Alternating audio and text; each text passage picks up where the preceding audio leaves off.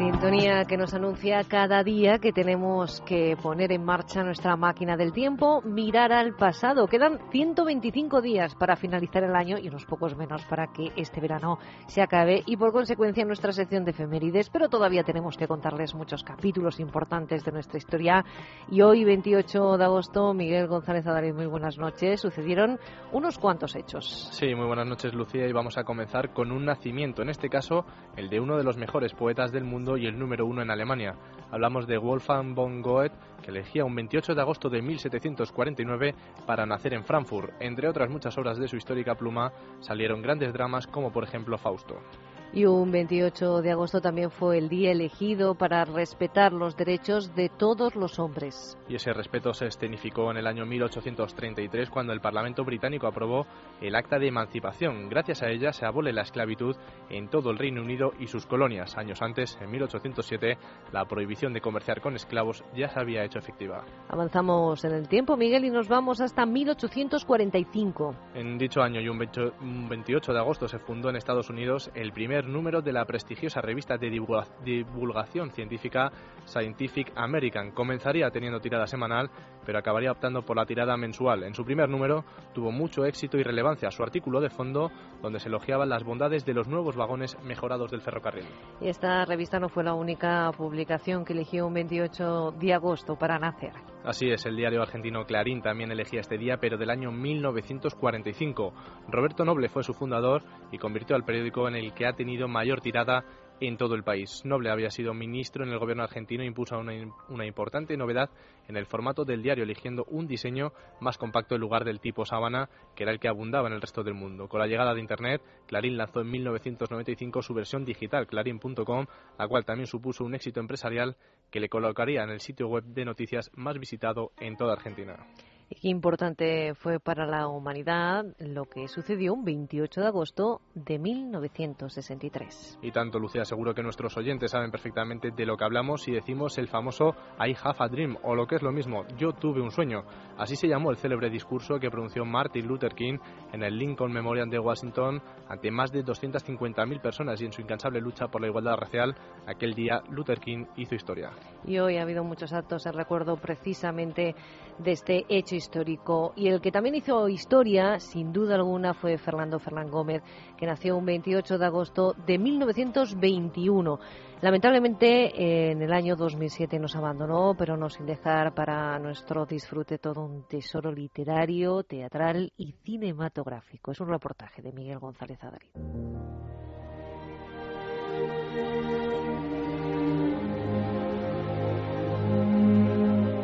De seguir vivo, Fernando Fernán Gómez cumpliría hoy 93 años. Y es que el 28 de agosto de 1921 nació en Lima, la capital peruana, donde su madre, también actriz, estaba de gira. Sin embargo, él tiene claro su cariño a España, como les explicó a Luis Alegre y David Trueba en el documental La silla de Fernando. Yo, que nací en Lima, que no me registraron en Lima y que al contar esto otra vez en una reunión en la que había un abogado me dijo eso es un delito, eso es imposible, entonces usted ni es argentino ni es un peruano. Y yo le dije, bueno, usted, yo lo que sí era entonces, aunque fuera un chiste vulgar, era muy pequeño, de modo que no, no me puedo hacer responsable de esto que sucedió. Entonces yo eh, a, España, evidentemente, le tengo amor, un tipo de amor que es imposible que le tenga a Letonia. Pongo por ejemplo sentía español, pero siempre se declaró anarquista. De hecho, cuando falleció, sobre su féretro fue colocada una bandera de la CNT. Sobre sus ideas políticas también habló en ese documental, en el que reconocía que de muy pequeño era de derechas, pero que no tardó en cambiar de bando. Hasta la guerra civil, en mi adolescencia, y durante la guerra civil, y al terminar la guerra civil, yo era de derechas. Y yo estaba deseando en la guerra civil el triunfo de la derecha, porque lo otro me parecía una barbaridad yo sí veía claro que siendo de izquierdas se era pobre y siendo de derechas se era rico. Y yo quería ser señorito, señorito rico. Pero todo esto a mí se me acabó en la posguerra. Es sin duda uno de los pilares de la historia del cine de nuestro país, como cuenta el experto en cine de esta casa, Andrés Arconada. Sin duda, Fernando Fernández Gómez es una de las figuras más importantes que ha dado el cine español, no solamente en su faceta de actor, sino también como, como director, que le debemos obras auténticamente maestras. Una persona muy irónica, amante y amigo de sus amigos. Él mantuvo durante muchos años una estudia en el Café Gijón con gentes como Álvaro de Luna, Manuel Alessandre.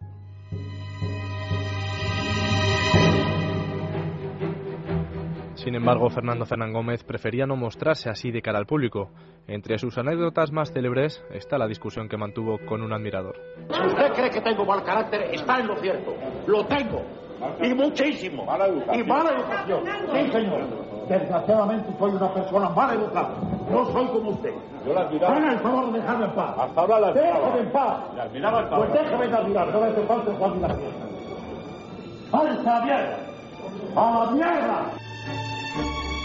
El propio Fernando Fernán Gómez explicó que aprovechó esa fama que se generó sobre su fuerte temperamento para alejar a los curiosos. Yo soy un tímido con mal carácter. No, no se ha, no se ha confundido. No. Además, cuando yo eh, estoy mostrando mi timidez en un sitio, no es en el momento en que estoy diciendo, soy vaya usted a la mierda. No, no, no, no, ahí ya no. Ahí es lo contrario de la, de la timidez. Ahí es cuando no he tenido miedo a, mostrar mi, mi, mi auténtico carácter, claro. En una determinada, en una determinada época yo ya, cuando vi que empezaba a tener fama de antipático, yo dije, no, a mí me, me conviene me conviene cultivar en cierta medida esta antipatía en vista de lo pesados que suelen ser casi todas las gentes que me rodean.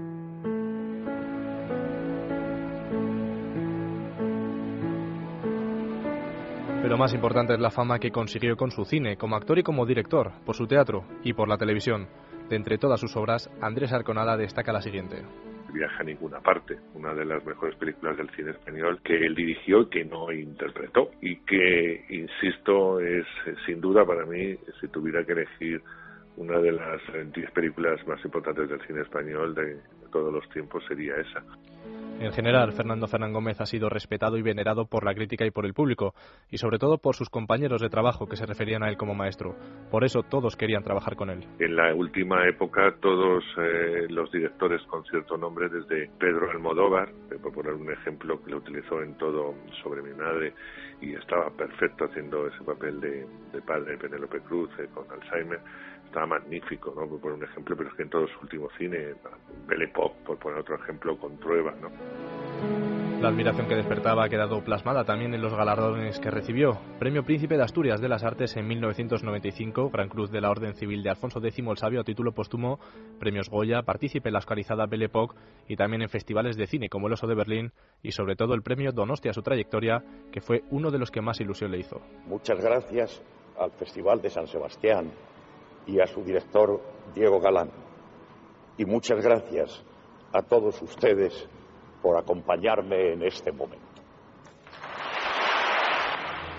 Ante todo, Fernando Fernán Gómez se define a sí mismo como un cómico. Rescatamos ahora un extracto de una de sus películas, El embrujo de Shanghái.